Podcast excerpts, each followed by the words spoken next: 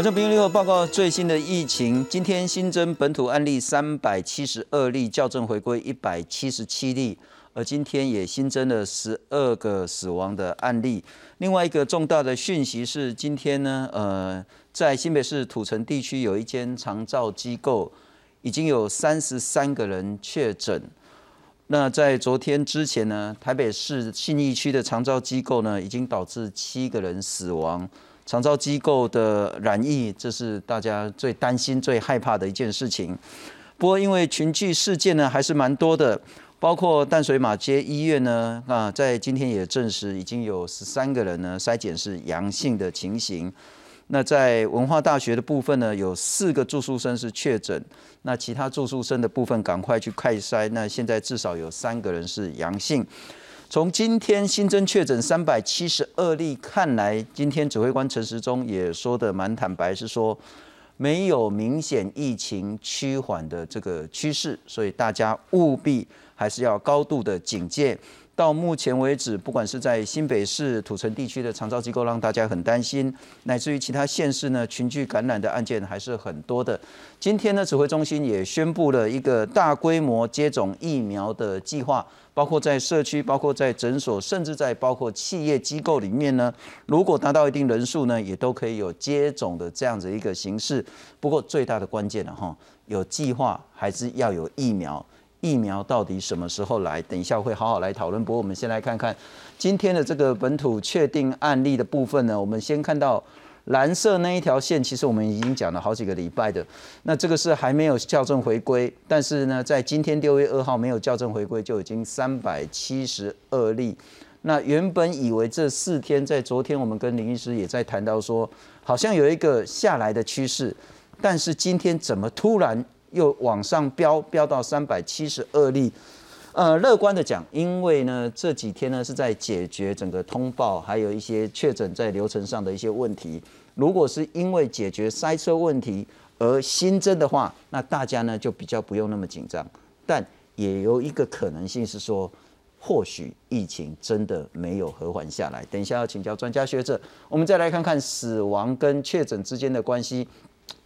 死亡呢，在这几天呢，都还是维持在十个人以上。在前天是十五个，昨天是十三个，今天是十二个人死亡。那今天的确诊案例呢，相较起之前的一些校正回归呢，还是又上去了。那这是一个新的趋势。来介绍今天两位专家学者，首先欢迎是台大公共卫生学院的教授陈秀熙陈老师。训中好，各位观众朋友晚安。谢谢陈老师。再来欢迎是前台大感染科的医师林世碧林医师，你好。新中好，各位观众大家好。来看看今天的情形。不过。特特别强调是，今天呃，指挥中心也宣布，台湾有第一例的因为注射 A Z 疫苗而发生血栓的案例，我们来看看。指挥中心在二号周三一口气公布了五百四十九例本土个案，其中单日新增个案有三百七十二例，校正回归一百七十七例，十二名确诊个案死亡。国内累计死亡个案已经来到一百四十九例，确诊个案分布以新北市三百一十例最高，其次是台北市一百五十二例，桃园二十八例，基隆十八例，苗栗十二例，彰化十例，高雄市五例，台东县有四例，台中市三例，新竹县、台南市各二例，南投县和花莲县各有一例。这还需要一点时间观察了哈，但绝对以各国的经验都看起来，你不能一下去放松它了，好，要不然一定会有这样的一个，好，因为这个哈防疫疲乏之后的一个好反弹或是一个庆祝的行情，那会让疫情一发不可收拾。我们的目标希望当然十月底哈能够打完有打一季的哈，希望最后达到六成。疾卫中心也公布国内首例施打 A Z 疫苗后出现血栓的案例。这是一名三十多岁男性，在五月十二日接种第一剂 A Z 疫苗之后，出现一般副作用发烧，三天内缓解。但五月十九号起出现轻微发烧、持续头痛和肚子痛，就医检查发现血小板低下，诊断是血栓并血小板低下症候群，所幸及时治疗，状况稳定。那因为他发现的蛮早的哈，所以他的 经过治疗以后。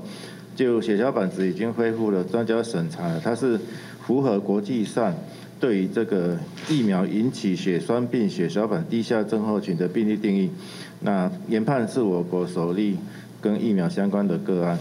专家呼吁，在接种疫苗后二十八天内都要持续自我健康监控。而因为疫情并未缓和，指挥中心颁布夜市和传统市场采买守则，已经和各自治会达成共识，即日起必须落实三大规范，包含减少出入口、摊商民众全程佩戴口罩并保持社交距离、禁止试吃、贩售热食必须加装遮罩。记者徐林监台报道。不，请导播让我看一下那个刚刚的第三张 CG。呃，我请教一下陈老师了哈。不降反升，为什么？呃，我想就是说，呃，今天我们看到这个数字哈，那么我们也有注意，如果大家有注意到，其实呃，新北市的病例已经是台北市的病例的两倍哦，所以我们前一阵子有跟大家分析，就是说台北市，我们确实跟大家讲，在我们的呃资料从指挥中心资料看起来，台北市目前它的 RT 值大概是在零点九六，确实是有下降。嗯哼，哦，那么新北市如果根据我们今天的这样的一个估计，其实它 R T 值还是都大于一。那么我们的猜测是认为这一波应该是啊这个啊前一波的这个所谓的啊呃可能是卖场或者市场的呃的感染哦。那这一波可能就是因为我们永远知道台北市跟新北市永远都差一个礼拜的流行期限，是因为台北市是。这个先有万华情迹，然后才有这个新北市的这个综合跟板桥的情迹，那么再加上后面的这个卖场以及市场哦的这样的一个呃情迹作用，所以呃新北目前来讲，我们认为应该还要再观察一个礼拜。换句话说，两个重点，第一个你不会那么乐观的，就是说这个不降反升，是因为所谓的我们解决塞车、解决通报的这个问题。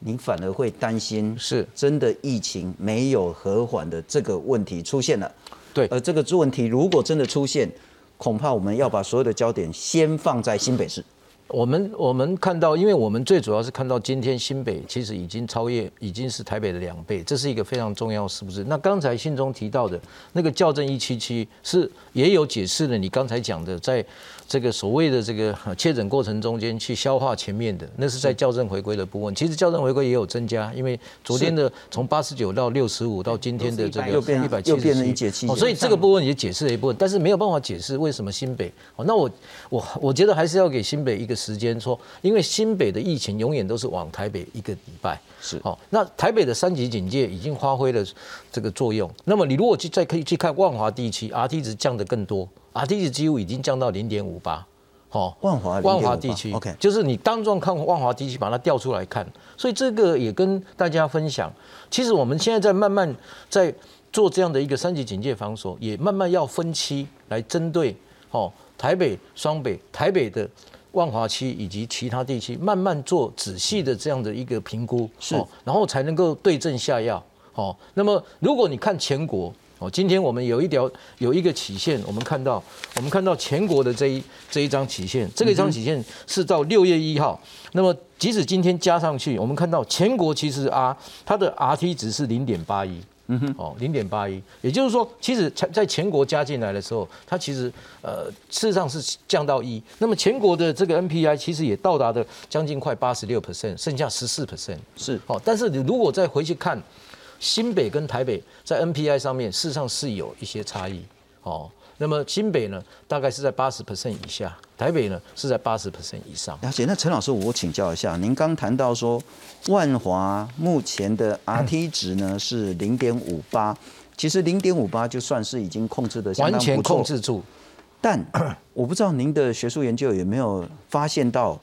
台北的 RT 值在现在跟新北的 RT 值在现在。有一个明确数字出来吗？是因为台北大概就是我刚才跟报告，整个台北大地区万华零点五八，台北现在其实降到差不多是零点九六。OK，那新北呢，大概在一点二五左右。新北还是一点二。对，因为新北城从从上个礼拜我们看到大概是一点，大概是呃新北我们这边有数字哈，新北的数字我们大概是呃从一点四五哦，那时候它的 NPI 是七十五一点四五，那么有有些微的下降到一点二五，但是仍然还是在一以上，是。哦，那表示这个。地方一定还有一些小情迹感染哦，一直在一直在酝酿发生，是，所以这些是隐性感染的传播链里面非常重要一个特征啊，所以绝对不能掉以轻心。是哦，那我现在就是说，现在针对全国其他地区也开始要做这些监控，也就是说，我们只要看到它 Rt 值在几天之内有回升的，那我们就要特别注意小情境感染是不是又出来？因为我们过去知道，其实现在大家已经守的三级警戒已经升高到那么高的，剩下的二十 percent 就是这种小情境感染，是市场卖场那三五人以下的情境，这个都是非常 难以难以最难守的地方。不过陈老师，因为其实我们已经封了。大概两三个礼拜了，然后是就跳没对，但新北在这个阶段要更严格吗？新北，我觉得就是说，我们要慢慢去看它是不是从中和跟板桥所造成的。如果它是从中和跟板桥来的，我们就比较安心。如果这些新个案不是从综合板桥，而是从综合板桥以外的地区，那么就是表示它的这个下一波感染有持续在做隐性感染链的这样的一个传播。哦，这个就是说，我们要再分析下去看。那目前我们我比较乐观看，说这些多的数据很可能都还是综合板板桥过去呃所留下来的这样的一个隐性感染链，那我们就比较安心，因为这些会随着三级警戒慢慢的个案应该就会降低。也就是，那我还是要讲，就是说我们再给新北呃呃再一个礼拜。的观察哦，因为它晚了这个台北一一一一个礼拜的这个流行坡哦，那如果今天在这个礼拜里面流行坡没有下降，那肯定它就是有后续的这些呃情绪但无论如何，在这个礼拜就是要更贯彻现在的这些管制的作为。是的，包括家人跟家人就不要有任何聚会，包括要去菜市场买菜，一定要分流，一定要人少的时候才去。暗汤哥的要开杠了哈。然后拿钱收钱的时候，这个手一定要做好清洁。那货物的部分，其实这两个礼拜来也有不少的观众以及我的好朋友说：“拜托你可不可以提醒大家哈？大家除了人跟人之间的这种口罩、社交距离之外，包括货跟货、人跟货，包括人跟钱，大家也一定要注意了哈。阿丽的找急，然后急蒙蒙的再去蒙锤啊，去欧比赛，然后这种就会一样没了哈。所以这个部分，我再补充一下，就是说，其实我刚才信中讲到一个重点，随着时间的拉长，哈，大家对于这警戒措施一定会有批发效应出来。那我也是这个借这个机会，呃，表示大家在这个地方，除了大家能够务必啊再多撑一下，哦，因为因为撑撑一下到，就说撑过的这个时期到六月十四，我们就有可能，因为我们 NPI 已经快要到九十，如果新北市这边再加把劲，那可以说拜托大家帮忙。但是我认为。还有一个很重要，就是说，过去我们谈的，就是说，既然它有小情绪感染，所以我们要配合我们所谓的快筛的小规模，不要大规模。嗯，OK，哦，小规模做很快的疫调，只要它出来，我们就赶快用小规模，让它不要。不要成长，那么这些这个第二波流行就不会。那这样子民众也比较有信心，因为我们多了一个武器叫做这个快筛试剂。虽然它有一些缺点，它有伪阴性跟伪阳性，但是毕竟在现在目前这个疫情上来的时候，大家在阳这个阳性确诊个案也看开始看到，从几个医学中心所反映出来数字都还不错。那么大家用这个武器，包括其他的县市，那么对于这个 NPI 稍微有一点点在情绪上面的一个效应，会有一个补强的作用。是，也希望这些地方的这个可以参考一下。我不是说今天要做大规模的这样的一个检测，而是说今天我们只要有小情绪感染发现了，我们就赶快用这样的一个疫调配合快筛，这是一个武器。所以今天你看到。指挥中心允许外岛的境外的这种检测，我认为那是对的，哦，因为因为那个小族群来给他照顾，才不会引起小族群的感染，再回来台湾两边串起来感染，哦，这些都是我们今天在网，我知道，我永远要讲一句话，我很尊敬大家在 NPI 上面的工工位措施的实施，也非常敬佩，对于小情绪感染，立马在小小于五人的这种是最难的。但是它偏偏有些时候的破口就在那个地方哦，那那这个就是我认为我们要严加呃防止哦。大概我们今天的疫情，那我们整体而言，我们对于这个疫情呃，基本上我们还是乐观的哦，因为我们觉得我们整个整体台湾的三级警戒，平常心讲，我们今天已经能够做到这样的八十 percent，我认为我们是呃做的已经做的不错。那么只是说这些个案如何赶快让它下来。哦，那这这还是需要一点时间哦。毕竟过去我们谈过，澳洲、纽西兰都需要三个月的时间。那台湾在短短的两三周要看到这样佳绩已经不容易了。是啊，林医师，我请教你，然后就是说，本来以为要今天要继续往下，不管是死亡也好，新增确诊也好，或者是校正回归也好，但很显然，今天校正回归又飙到一百多了。那今天的新增确诊又飙到三百七十二了。那死亡有减少，但是也相较昨天也只减少一例。呃，我们可以很乐观的看，或许这是因为在处理塞车而所谓的在行政上增加的趋势，还是真的有可能是疫情并没有明显的和缓。部长今天的说法是说，就是连续三天都小于一百，今天又一百七十几。他好像是说还要去厘清到底是发生什么事哦。他其实还，他是说真的是有那么多，还是通报系统忽然顺畅就报那么多？可是这个跟我过去几天跟罗富沟通，然后他昨天也有报告嘛。他说因为他说系统塞车，所以其实他们这几这几天其实是先把阳性都传上来。他说剩下的是阴性，所以以昨天以前我听到的说法好像不是这样，所以我其实也会担心是陈老师说的，还真的有案例。继续在发生，那大家看新闻其实也可以看出来，真的有陆续有一些情况发生。比方说，我们等一下应该会讨论到哈，两个安养机构是，然后诶，台中有家家庭群聚嘛哈，然后最近疫调出来，发现新北市发现的热点是卖场、大卖场，还有传统市场，对，所以我觉得这些都代表它继续在往外传。它早就不是一开始的万华，它已经传出来了，再一波又一波，它已经继续在蔓延。所以，呃，我我真的希望是，呃，唯一还可以大概讲的是哦，虽然这六天以来，二十八号到现在，它至少还在差不多是大概三百五十人上下了，是没上去啊。它虽然也是没下去，可是至少跟二十八号之前的那个。接近五百人，其实它已经是下来一个阶，虽然没有明显的下降，对，但也没有明显的上升。哎哎哎，所以多少还是有效。可是的确，它到底我们大家多半的人 NPI 做的很好，可是就是有一些会漏掉，然后漏掉之后可不可以及时抓到？那那就是决战的焦点。OK，那等一下多请教两位，就是有关于这个长照机构。但是我们来谈谈，呃，今天这个案例我觉得很重要。那指挥中心也第一时间就谈到说，这个所谓的那个不良反应的首例。那我觉得这必须要谈清楚，谈清楚，大家可以对疫苗有更多的认识，跟所谓的不良反应有更多的一些认识。我们来看看，今天指挥中心说，呃，确认台湾第一个。因为接种 A G 疫苗而引发血栓病、血小板低下症候群的案例，那如果谈到其他的国家呢，在这次新冠肺炎呢，A Z 呢已经接种了，在台湾的部分接种了四十六万多人次，那这个案例是台湾第一个案例，发生率呢是百万分之二点一，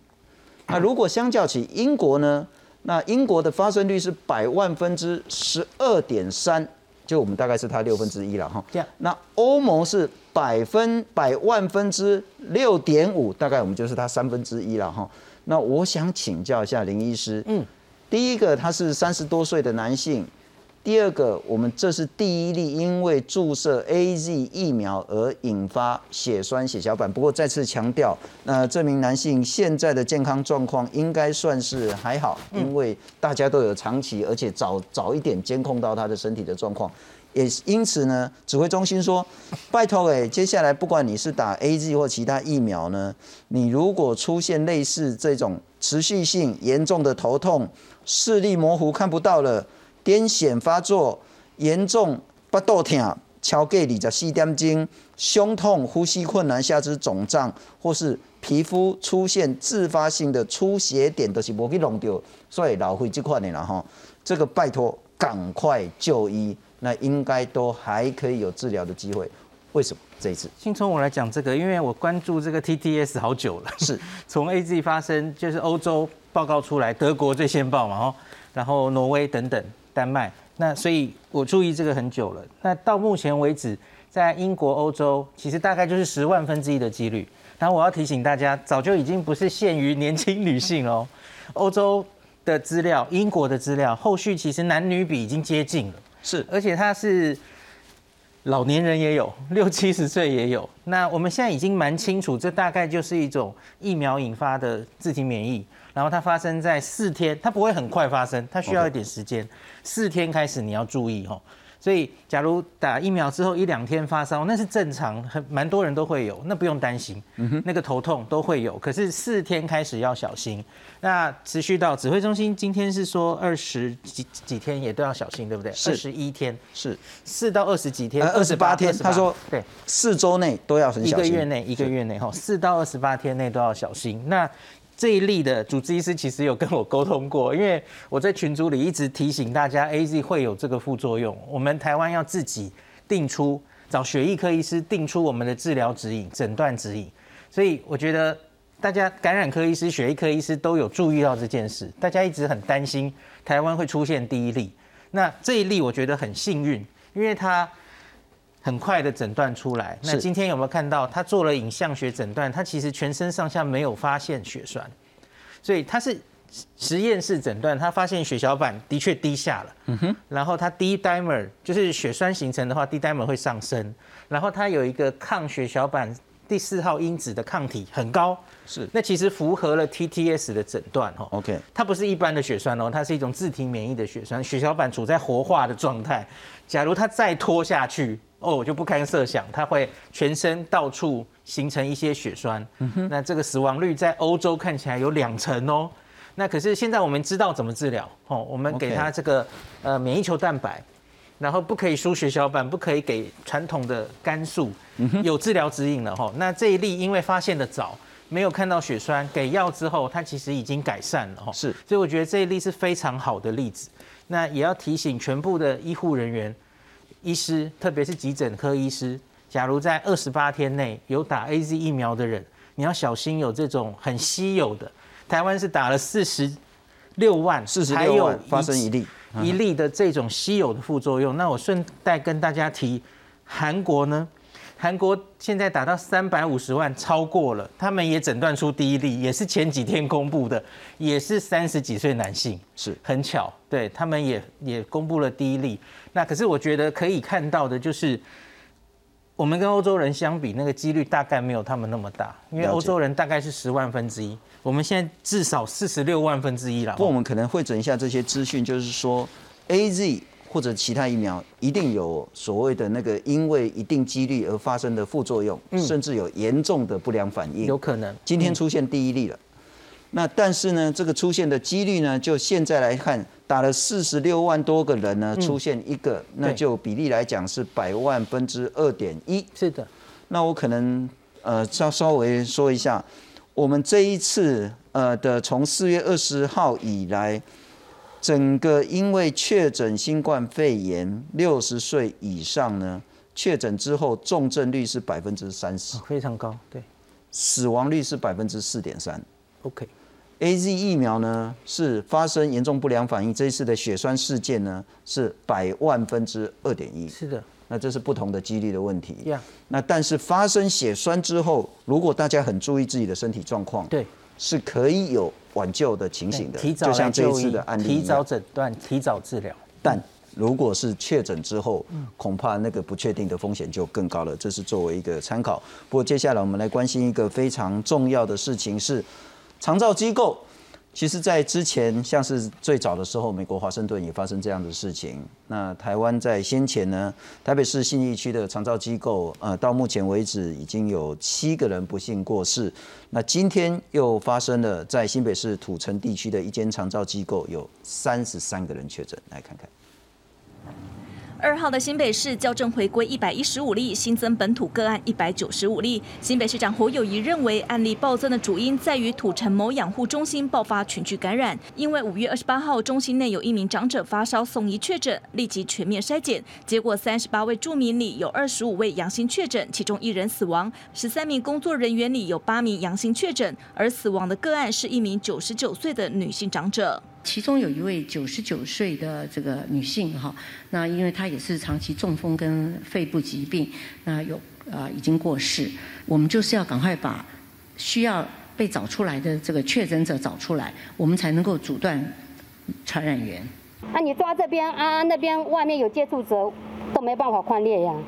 即使养护中心已经紧急清空，仍然无法平息附近民众的担忧。侯友谊也特别注意林口、三峡、瑞芳、永和、细致、莺歌等六区的风险上升，而原本板桥、中和、三重、新庄、新店、永和、土城不只是重点热区，在细分高中低风险区里，重热里总共有七区二十八里要加强防疫措施，包括呼吁里民尽速快筛，市场加强人流管制，非必要不外出，非必要民生场所暂停营业，加强环境清消频率，里长广播。高频率巡查以及劝导，这二十八个里，我们的名单不会公布，因为避免被标签化。但是我们的里长一定知道，我们区公所一定知道。目前不会采区域封锁，因为还没到警戒四级，啊，所以我们必须要配合中央的指引来做。所以目前我们还是以强化三级的方式，更让它低度活动。侯友谊强调，面对仍然严峻的疫情，新北没有乐观的权利。同时，再向中央喊话，让民间团体的捐赠国际认证疫苗快速审查通过，提早达到全国群体免疫，绝对可以挽回更多生命。记者新北市综合报道。不过，其实这一阵子以来，已经有不少的长照机构都发生确诊的情形。我们来看看，呃，今天是新北市土城区。的长照机构总共有二十五位的住民跟八位的工作人员。那现在已经有一名长者不幸过世。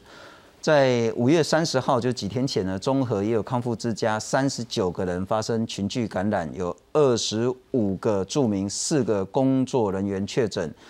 在五月二十三号，也就是在上上礼拜的时候呢，二十七名住民、十一个工作人员。那是在台北市的信义区长照机构，但很不幸的已经有七个人死亡了。那因为这些住民呢，第一个年纪都长，第二个多半都有慢性疾病，甚至有插管的这些情形，所以呢死亡率都会非常非常高。罗毅军讲说，已经有三十起长照人员感染的事件，但多半是零星的个案。我们来看看，这时候其实对长照以及医院来讲呢，大家都会面临非常非常紧张的考验。台北市信义区一处长照机构五月底爆发群聚感染，包含二十七位住民在内，总共有三十八人确诊，至今已有七人死亡，平均年龄八十二岁，有中风、高血压等慢性病。所以是怎么感染的？你知道，是年轻的工作人员在外面感染，他是社区感染，可他进来的时候呢，就传染这些老人，然后散开，那偏偏这些老人又密集啊，集中，然后。死亡率又高，啊，这样就死伤又惨重。另外，新北市土城一处养护中心也爆发群聚感染。卫生局证实，五月二十八号，一名八十岁的长者发烧送医确诊，紧急裁剪后，二十五位住民以及八位工作人员，总共三十三人确诊，其中一名九十九岁的女性长期中风，有肺部疾病，已经死亡。而新北市政府也宣布。将全面筛检三万四千名长照机构的员工和长者，以尽早找出隐藏的确诊者。更重要的，我们现在已经要求所有照顾者，每一个人都要去做筛检，让照顾者是不是有隐藏性的确诊，我们赶快把它找出来。对于长照机构容易成为疫情的重灾区。中央流行疫情指挥中心指挥官陈时中表示，考虑让老人的疫苗接种顺位往前挪移，以避免长者染疫后演变成重症或不幸死亡。记者综合报道。所以，陈老师，我们已经非常非常清楚，针对这些长照机构，一旦所谓的风险的话，染疫风险极高，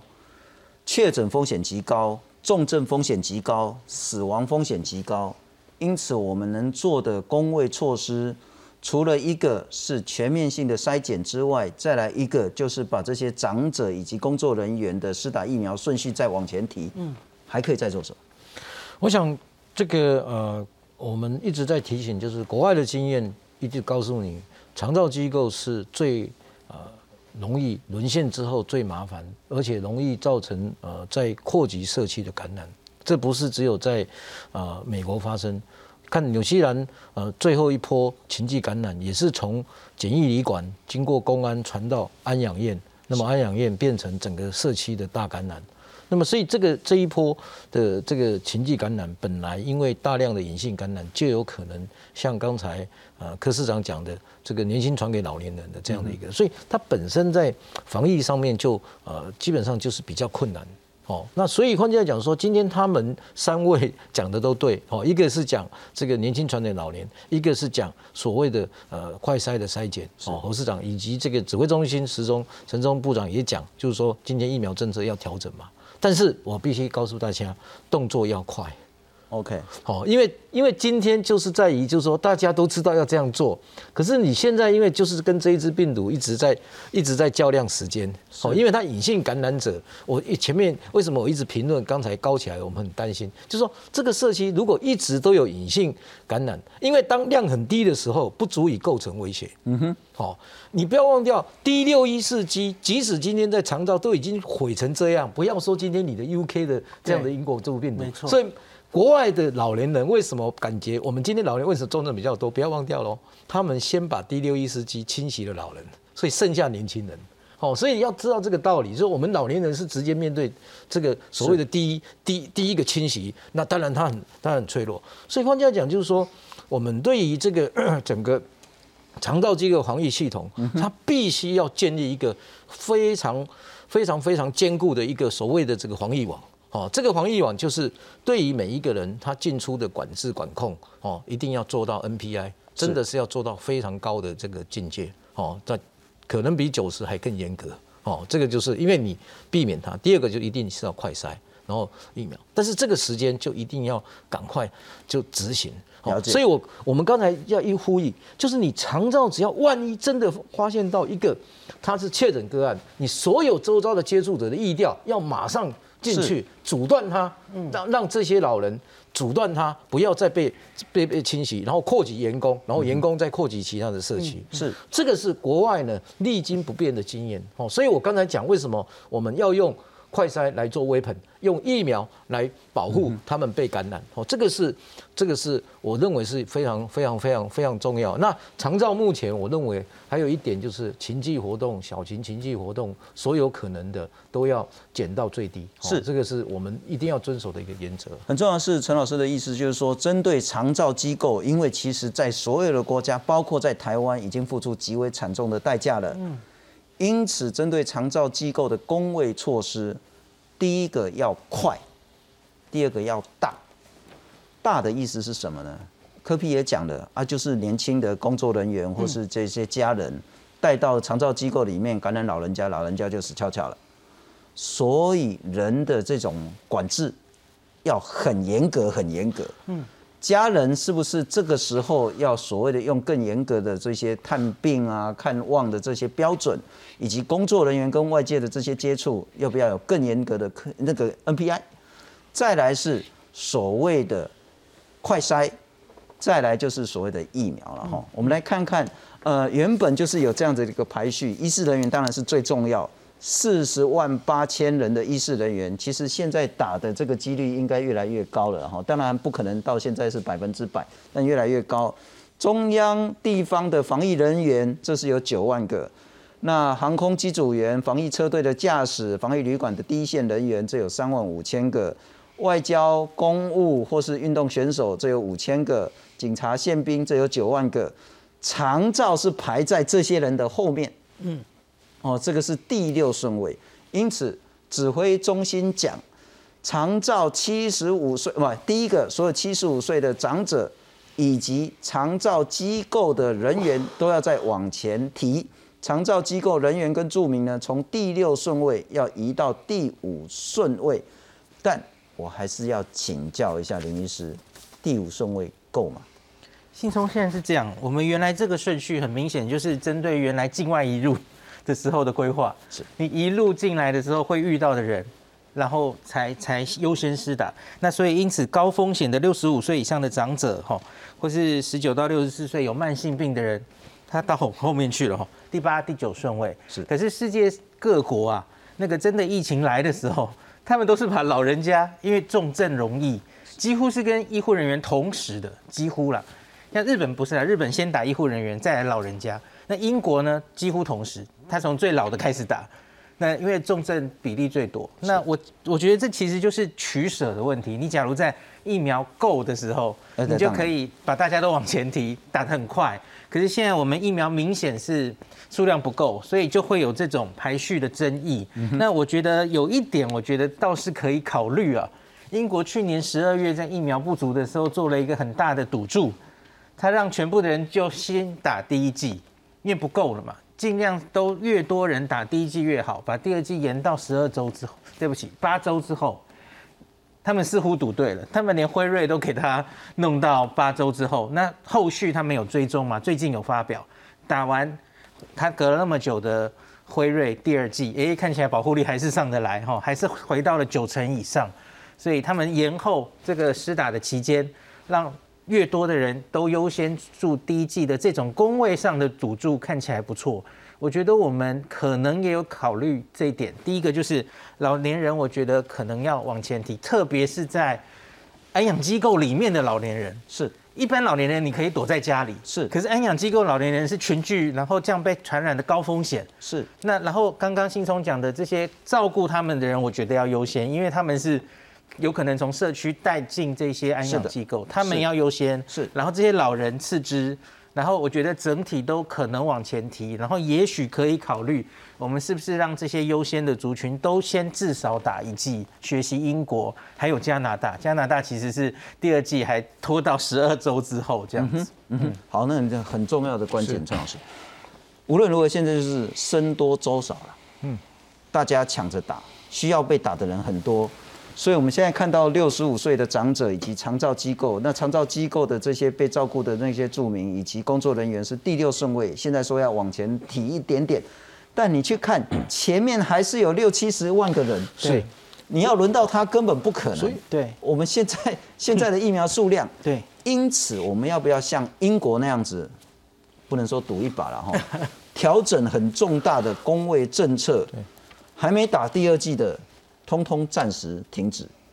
把这个量拿来给更多人去打第一剂。那也许六月有来了，七月有来了，我们再补打第二剂，但可能会超过六周，可能超过八周。对，嗯，要做这个冒险嘛？我觉得其实这个观念其实大家都一直在提，我非常赞成势必讲的，就是说，其实这个你看嘛，你打一个世纪，如果你打到八十 percent 六十。绝对比你九十只打二十 percent 好。对对，所以你为什么不这样做？因为群体嘛，主体不在谈个人嘛。是，而且我必须要讲一点哦，你看到他所谓的照受受照顾者，其实大部分的在台湾的情境，家人还是很重要。是，那么家家庭我们一直在讲家户情际感染，所以他就是这样两个串来串出去之后，高危险情就上来，所以。不但是他的招我认为长照机构他的家庭将来如果有有机会，他的优先顺序也是我们的考虑的对象，因为交互感染实在太高了。好，那我现在回来，长照机构为什么太重要？我想是不是他们都了解，长照如果沦陷，你光光那些医疗要照顾的人，那些人很多都是 disable。你今天光光要动那些医护人员，是我想医疗都同意，这个有困难度有多高？这不是像你今天说把病房弄出去，好，然后就可以马上就是哦，很快的就把它提供病床。长照机构特别困难，在医疗里面，所以绝对不可以让它沦陷。所以我现在讲，其实今天四 B 医师提出一个很重要，就说你打一剂，意思就要告诉我们，今天疫苗一定要来啦。因为你你这样子就是把所有的需求，你如果改变优先顺序，就表示你的需求提高。需求提高，我们今天社会上应该利用需求的观念，把所有的需求写下来，让地方跟中央在这一次疫苗一定促进它赶快满足民众所提出来的需求，因为这就是需求。今天长照机构会有这样的问题出来，需要这个疫苗。当然，我们部长也讲，既然我们的政策是这样，那我们就把需求创造出来，然后把这个需求满足。那么至少，我们如果把长照机构全部打全部打完，我们对社会这些老人家也有一个非常社会正义上面的什么的交代。是这个当然很好。那对于这样的一个事情，何乐而不为？而且那减少社会的恐慌。那是有非常大的帮助的，因为这一支疫苗最主要攻击的还是年纪大的人。对，那说实在，青少年呐，或者是中壮年呐，甚至小孩子，往后延一点，在工位政策上是完全合理的。对对。但我们来看看这个数字了哈，那这个变化是让大家觉得很忧心的。呃，这几天呢，六十岁以上确诊者的重症率呢是一直在攀升。从五月二十六号呢，百分之二十五月二七二十二，五二八二十三，五三零二五，五三一二七，六月一号三十点二，六月二号三十点八，也就是确诊以确诊的人呢，在六十岁以上呢，会有三成的人呢变成重症。十个有三个，一百个有三十个，那是很严重的数字。再来，我们看看六十岁以上确诊之后呢，他的死亡人数是一百二十七个人，到目前为止，死亡率是百分之四点三，也就是一百个确诊的六十岁以上的人呢，四个以上的人会过世，这是很严重事，而且过世呢，那速度都很快很快。那全年龄的死亡率是百分之一点一。这也凸显出来，我们整个疫苗失重顺序恐怕得再做更多的一些思考。但我们来看看，今天指挥中心也公布了，如果疫苗到，那现在呢已经开始准备要做大规模的接种计划。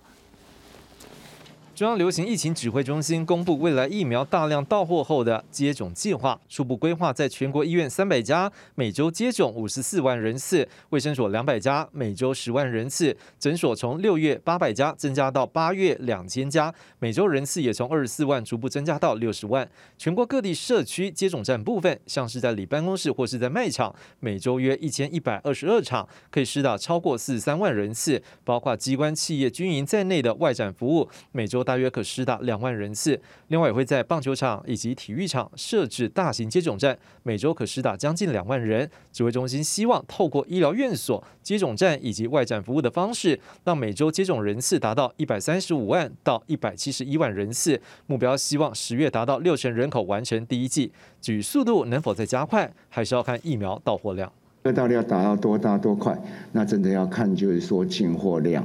好，根据做进货量，然后再做一个最适的一个调配。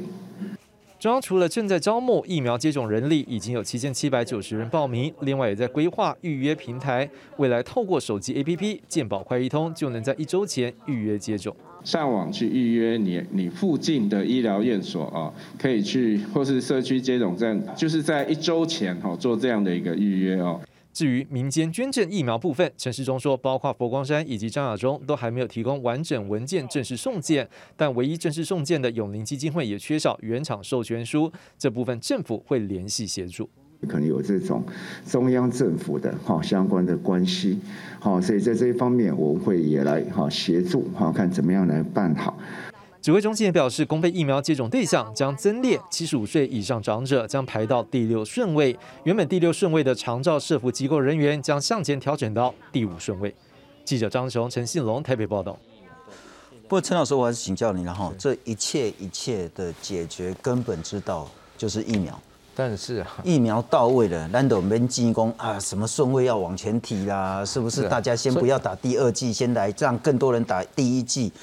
疫苗现在的采购，我们昨天也谈到说，其实呢，第二期跟第三期会有什么样的一个差别，在安全性跟有效性上有什么样的差别？也谈到说，包括郭台铭董事长，包括说佛光山，现在呢，包括慈济也想来帮全台湾的这个忙。可是今天路透社有报道，交生呢去跟路透社讲说，哦不啊，我刚才也在对政府呢。我想问的是说。我们有一些方法可以突破现在中华民国疫苗到货的困境吗？其实，其实我想，我想这个紧急授权法是一直都是存在对付这个疫情的快速。那我我认为今天即使算交交生觉得要跟政府签约，政府也可以跟现在的这个呃所谓的愿意捐赠者的这个单位，或者是愿意来买的单位共同合作。来跟他做签约，然后跟他取得延长的同意书，这不可能不可以的，因为你今天我们必须承认，欧美先进国家他们 FDA 核准的东西，他所付给你的第一期试验、第二期、第三期、第四期都是具有公信力的。是我们不能说我们今天 FDA 一定比别人就说呃跟他可以平等，但是他们的 FDA 也很优秀。所以你现在如果说今天他们认为可以，那怎么样能够拿不到这个授权书？我认为这个地方在行政上面是可以克服的。但是我不知道我是不是无可救药的乐观了哈。像今天交生美国交生药厂跟路透社讲说，没有，我只能跟政府谈。很多人说，哎，这好像是有一点负面的讯息。我感觉好像是正面，也就是交生跟你讲说，我只跟政府谈。那我们就是佛光山跟中华民国的官员。一起佛光山牵线，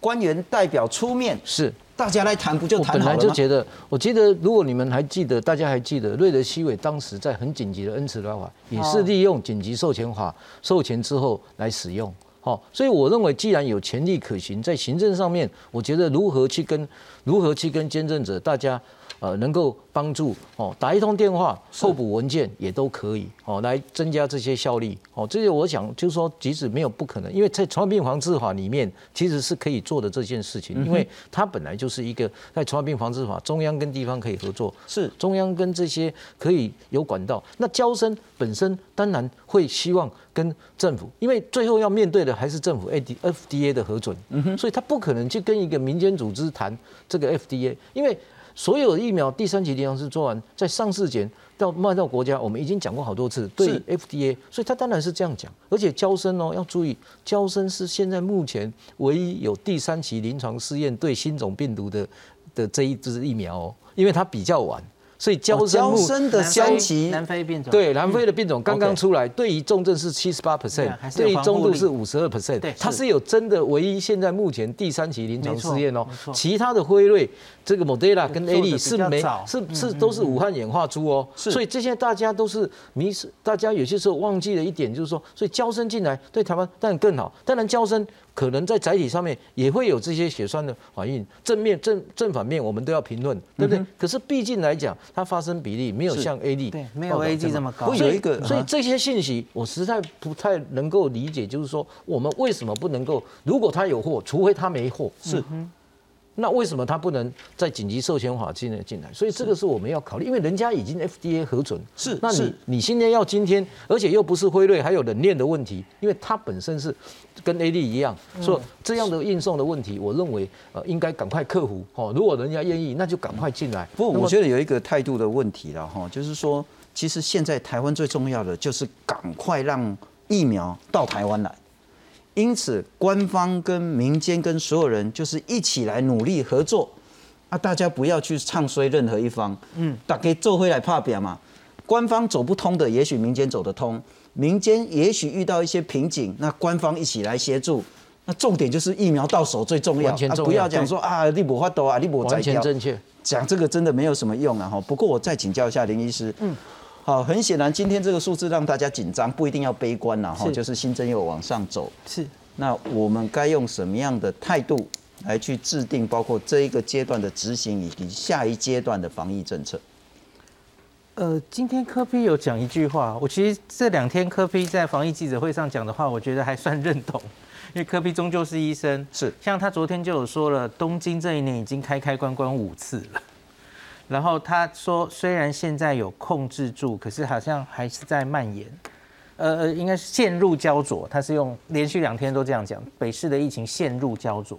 然后他有被控制，可是没有被打死。哦，那所以他他开始说了一句话，我觉得是我们要思考接下来的战略了。他说，现在接下来的问题可能是如何用最经济的方式，嗯哼，花最少成本的方式撑到疫苗来，把疫苗打上来。那言下之意其实就是，我们可以到第四级 lock down，也许效果会很好，可是问题是经济上会损失惨重，是，所以也许不需要期待这件事。那可是我们到底要怎么样？接下来十四号之后，是我们看到多少下来？那我们是不是要降级，或是有某一些措施要留着，要加强？然后可是一定的警戒还是要继续。那有一些可能可以放松，我觉得这要很靠。秀熙老师的专业，我们要分析最近这一个月到底哪一些案例、哪一些场域需要多加管制，是那个不能开放，是。可是有一些也许可以适度的开放，不要让经济损伤这么严重，是。而等于这就是跟病毒共存的思维了。你不要存着把它完全杀光、除恶务尽的心态、清零的心态，那那样的话。大概就真的没完没了了。所以陈老师还是在于说那个小规模群聚以及新北市，大家很注意这件事。是，目前我觉得小规模群聚可以先做，配合疫调快筛，压制它不要变成呃这个呃隐性传播链继续传染。对于隐性传播链，我们需要有更好的措施哦。比方讲，我们可以我我们我们可以用一些呃未来我们可以用一些呃所谓的监测计划来监测它。是是，谢谢您收看。